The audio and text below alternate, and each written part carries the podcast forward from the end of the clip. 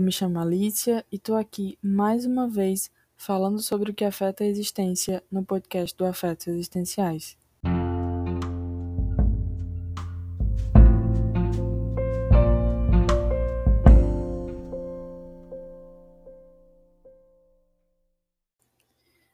Eu ouvi de uma aluna ontem que a minha fala é poética. E eu tive um dia extremamente estressante, assim, por diversos motivos. E eu não tinha parado para pensar nisso que eu tinha ouvido. Eu lembro de ter ficado com muita vergonha, assim, na hora, porque o olhar dessa aluna era muito era muito vivo assim, muito vibrante, então parecia que eu olhava a alma dela.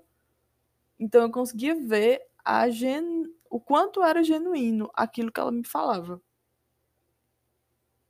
E ela me parou assim, eu não sabia o nome dela, ela nova na escola, tinha escolhido uma uma disciplina que eu vou ministrar, que eu estou ministrando, porque tinha ouvido falar o meu respeito.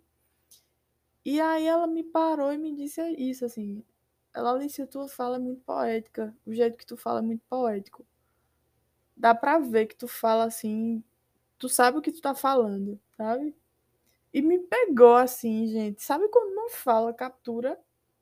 E segunda-feira eu tava, eu saí com um amigo meu pra gente tomar um café.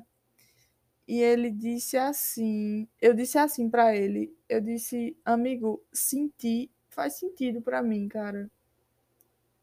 Eu não consigo me imaginar de outra forma a não ser sentindo sabe? E aí, quando eu escu... e aí eu fui parar para pensar, né, no que era a poesia para mim, né? No que representava a poesia para mim. E por incrível que pareça, de uns tempos para cá eu comecei a escrever poesias, né? Ixi, o bloco de notas do meu celular tá um negócio assim absurdo.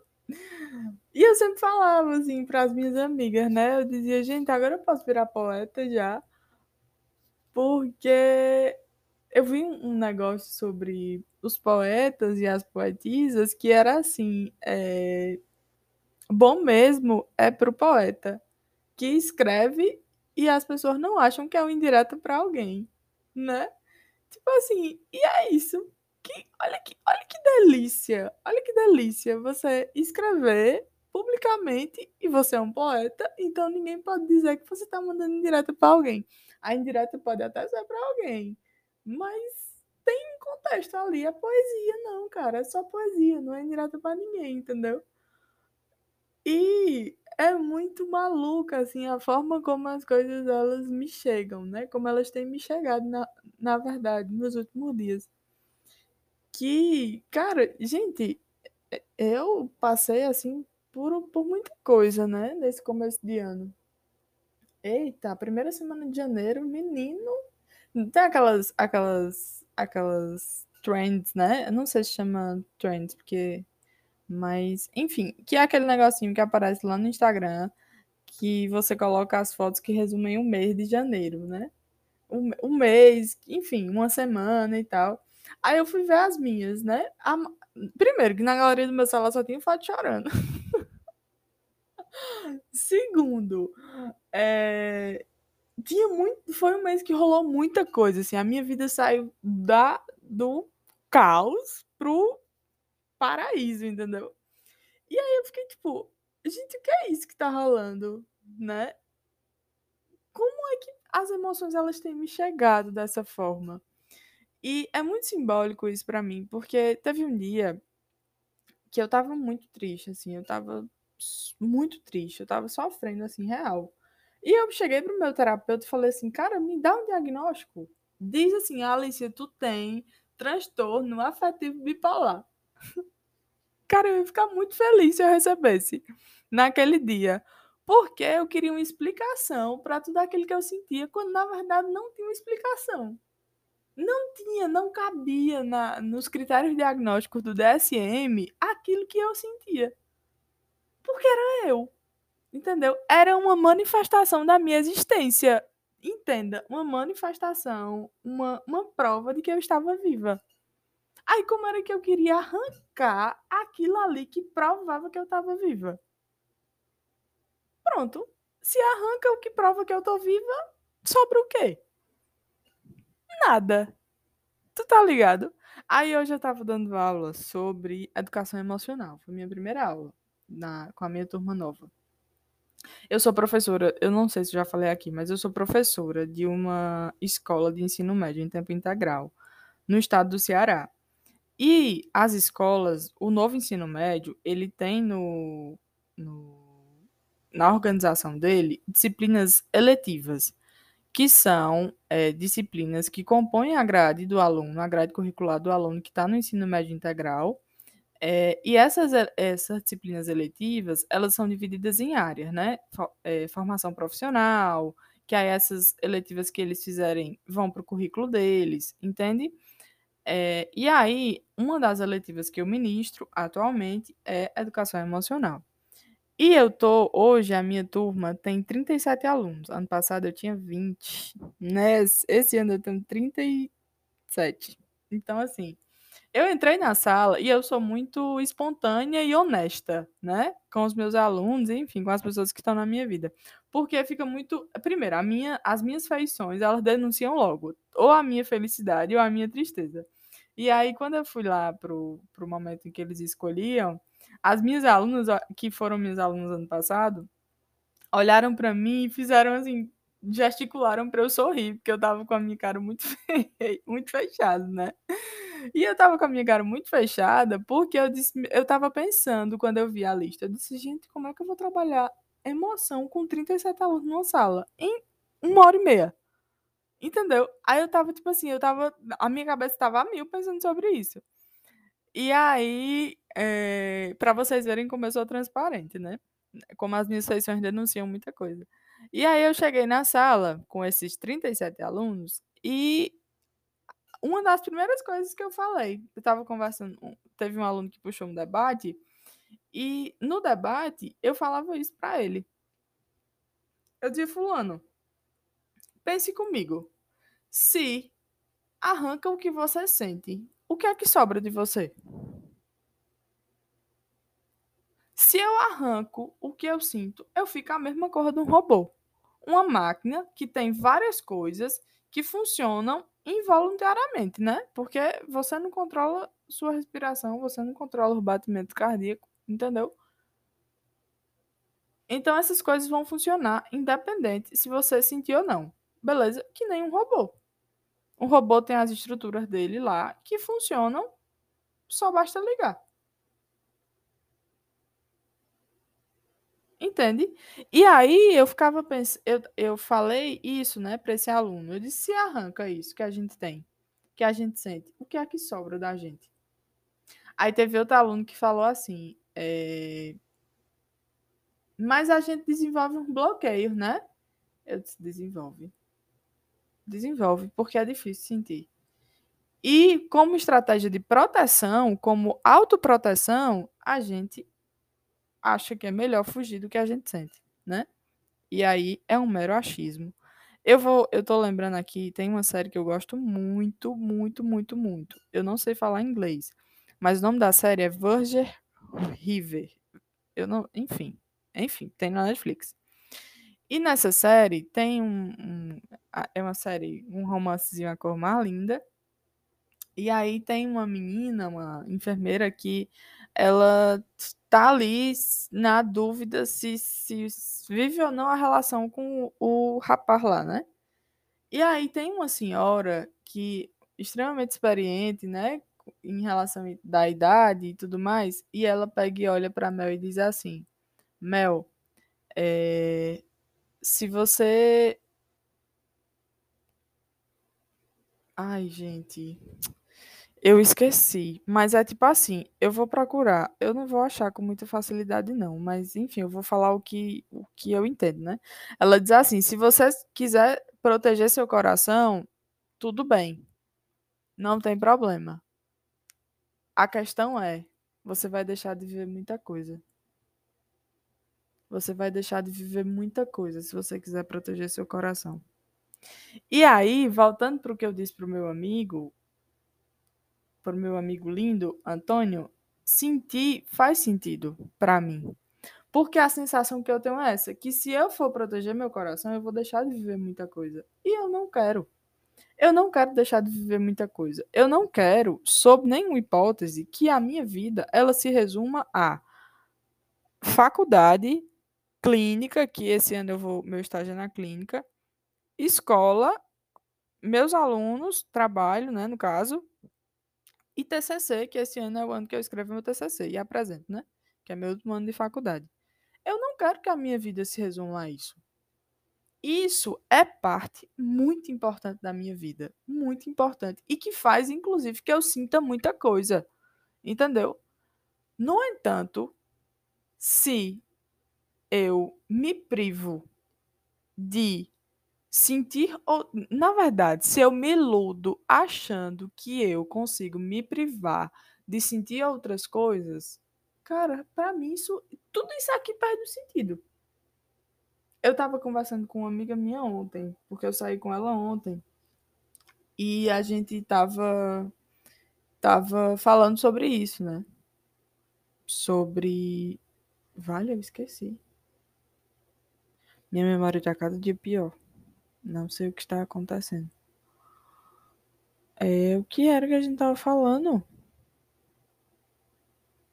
Ai, gente, que saco. Enfim, eu vou pular, cortar isso aí, porque eu não sei para onde foi que a minha cabeça foi que perdeu esse raciocínio. Mas eu lembrei para onde foi que minha cabeça foi. Eu tava lá tomando esse café, né, com ela, aí eu vi uma pessoa a cor mais linda. Aí eu disse, Miglis, achei o amor da minha vida. Ela começou a rir olhando assim pra minha cara. E tipo assim, não faço a menor ideia de quem seja a pessoa, não faço a menor ideia do nome, de como eu posso encontrar essa pessoa de novo. Mas sabe aquela pessoa que você vê e diz, meu Deus. Aí. E foi muito no automático, sabe? E eu lembro que eu comecei a rir assim na hora, porque essa sou eu. Entendeu? Essa sou eu. Uma pessoa que sente muita coisa e que, assim, é, que procura sentir mesmo, sabe? Porque, gente, eu não quero proteger o meu coração a ponto de deixar de sentir, a ponto de deixar de amar, a ponto de deixar de viver. Por isso que sentir faz tanto sentido para mim.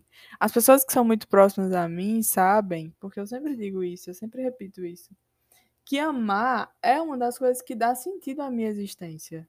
Talvez por isso que a minha aluna, ela tenha visto poesia na minha fala. Porque eu tô ali por porque eu amo estar ali, estar ali, porque a sala de aula faz muito sentido para mim. Eu quero estar com eles. Então talvez por isso que ela veja tanta poesia assim em mim, né? E aí, gente, eu acho que é muito a gente vai perder muito tempo se a gente ficar se se se como é que eu posso dizer? Se, meu Deus, se policiando, se privando, se podando, se cortando. Já tem um sistema que faz isso pela gente, sabe? Já tem um sistema que diz tu que tu pode, quando tu pode, entende? E aí, se a gente for fazer isso até com as coisas do coração, eu acho que acaba a vida, entendeu? A vida porque um robô também trabalha, um robô também estuda. Estuda não, né? Porque ele já nasce com a inteligência artificial. Eu não, sei, não entendo nada de robôs, viu? Então me perdoem a ignorância.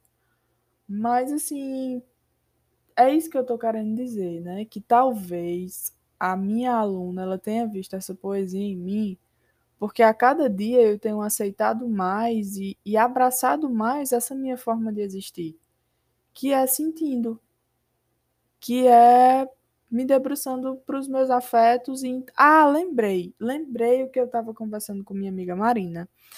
A gente estava conversando sobre lugares que fazem sentido, né?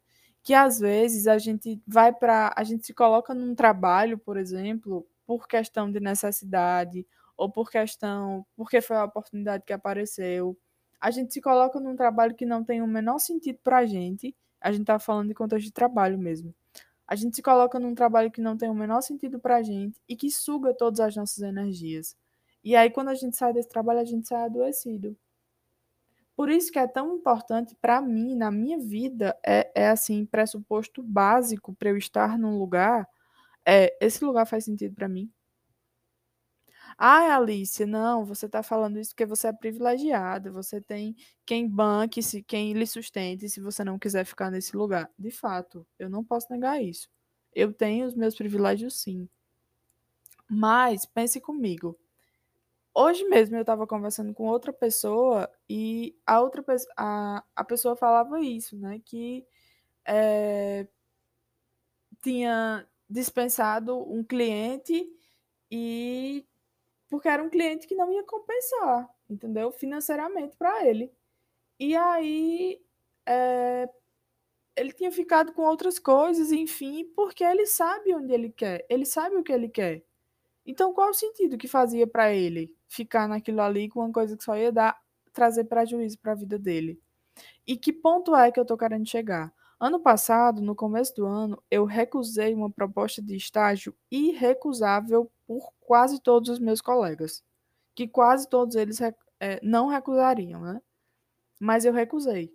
Primeiro, porque eu não dava conta do devido ao contexto que eu estava. Segundo, porque não fazia sentido para mim. E aí, quando foi. Isso foi mais ou menos em março, abril do ano passado. Quando foi em junho, eu consegui o emprego que eu tô até hoje e que tem me feito muito feliz, tem me trazido muito aprendizado, tem me trazido muita coisa, sabe?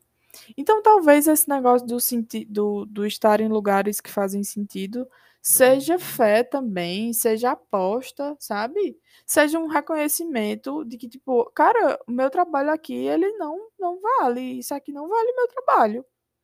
Eu recebo isso aqui, mas isso aqui não vale o meu esforço, entendeu? Enfim, mas cada contexto é cada contexto e obviamente que a gente não tem como generalizar, né? Mas eu preciso falar, ah, Alice, eu estou num trabalho que eu não gosto, eu estou numa faculdade que eu não gosto. Vou falar do contexto de trabalho, mas eu preciso ficar nesse trabalho. Tá, então o que é que tu pode fazer para mudar, para de alguma forma isso aqui se tornar agradável? Sabe? É, era uma coisa que eu fazia muito assim com os meus alunos. Eles sempre reclamando da escola, porque é tempo integral, né? Então eles reclamavam muito de cansaço e tudo mais. E eu sempre dizia para eles: o que é que vocês podem fazer na rotina que vocês têm para tornar isso aqui mais leve, sabe? E quando eu digo que eu tô nesse lugar que faz sentido, isso não significa que eu não me canse. Pelo contrário, eu me canso muito. Porque eu exijo ainda mais que o trabalho saia ainda melhor, entendeu? É... E eu também preciso encontrar fugas no meio dessa rotina, eu também preciso encontrar é, válvulas de escape. Ontem mesmo, ontem à noite, eu tinha um monte de coisa para fazer, só que eu tava cansada. E eu disse: não, eu vou sair com minha amiga e vou comer, e a gente comer um croissant de chocolate perfeito. Então, assim, sabe? Eu acho, gente, que. Não sei, mas eu sinto que a minha vida ela tem se tornado mais leve, sabe? Depois que eu entendi que eu sou essa ruma de afeto e ruma de emoção mesmo, tá? E tá tudo massa, tá tudo bem, tá tudo bem. Não tem nenhum problema. É, e, consequentemente, eu aceitar isso que eu sou, eu aceitar a minha forma de existir, a minha forma de, de validar a minha existência, eu acho que a minha vida ela tem, tem feito muito mais sentido para mim, sabe? Eu sinto que é como se eu também tivesse mais transparente, é como se eu tivesse mais transparente no sentido de mais leal ao que eu sinto, ao que eu desejo, sabe? E, cara, eu acho que eu sempre vou dizer isso. Eu nunca vou me arrepender de, de sentir, sabe? Eu nunca vou me arrepender de me entregar, eu nunca vou me arrepender de, de me entregar, e eu não tô falando só sobre relação e relacionamento, tá? Tô falando sobre trabalho, tô falando sobre faculdade, tô falando sobre coisas que exigem dedicação de mim. Mas que eu só consigo me dedicar da forma como eu me dedico porque eu amo o que eu faço. Eu amo aquela pessoa, eu amo aquele lugar. Entende? E agora eu tô numa relação assim comigo também, de, de me amar mesmo, entendeu? Eu me amo e por isso eu faço isso por mim, né? É, meus amigos, minhas amigas e os meus amigos têm tirado muita onda assim da minha cara, porque eu virei, eu virei fitness, né? E assim, eu tô uma rata de academia treinando domingo a domingo. E um negócio que eu tenho amado, porque é como se eu sentisse que eu tô me movendo e fazendo uma coisa muito massa por mim. Entendeu? Então, para você ver, né, como como a vida, ela é muita coisa, né? Ela é muita coisa. Muita coisa, assim, gente. E eu acho que negar o que sente é negar a vida. Tem um poeta que fala isso. Tem. Tem alguém que fala isso. Deixa eu botar aqui no Google. Negar o que. Peraí, viu? O que sente é o mesmo que negar a vida. Pra quem não tem isso, foi eu que criei. Não apareceu nenhum autor no Google, viu? Apareceu umas páginas de psicologia. Será que fui eu que criei isso? Oxi, peraí que o interfone tá tocando. Então eu acho que é isso. Como vocês podem ver, esse podcast é vida real, né? É... Negar o que sente é o mesmo que negar a vida, que negar a existência, que negar esse negócio imenso que é a vida e o que tu é no mundo, sabe? Porque se tirar o que tu sente, o que é que sobra de ti? Sabe? Acho que essa é a, o questionamento principal desse podcast hoje. Se arranca o que tu sente, sobra o que de ti? thank you